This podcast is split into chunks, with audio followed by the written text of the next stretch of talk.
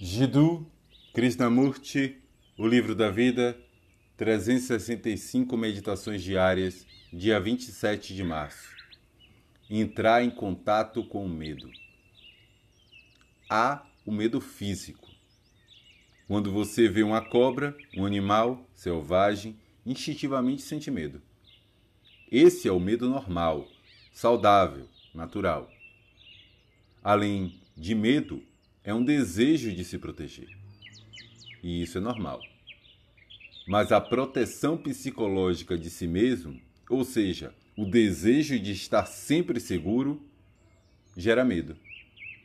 Uma mente que busca sempre estar segura é uma mente morta. Porque não há certeza na vida, não há permanência. Quando você entra em contato direto com o medo, a uma resposta dos nervos e de todo o resto do corpo. Quando a mente não está mais escapando por meio de palavras ou de qualquer tipo de atividade, não há divisão entre o observador e a coisa observada, como medo. Só a mente que está escapando se livra do medo. Mas quando há um contato direto com o medo, não há observador, não há uma entidade que diz: estou com medo. Então, no momento em que você está diretamente em contato com a vida, com qualquer coisa, não há divisão. É ela que gera a competição, a ambição, o medo. Portanto, o importante não é como se livrar do medo.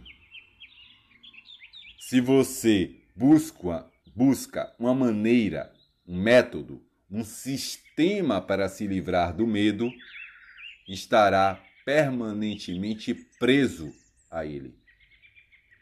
Mas se entende o medo, o que só pode ocorrer quando você entra diretamente em contato com ele, como quando está em contato com a fome ou ameaçado de perder o emprego.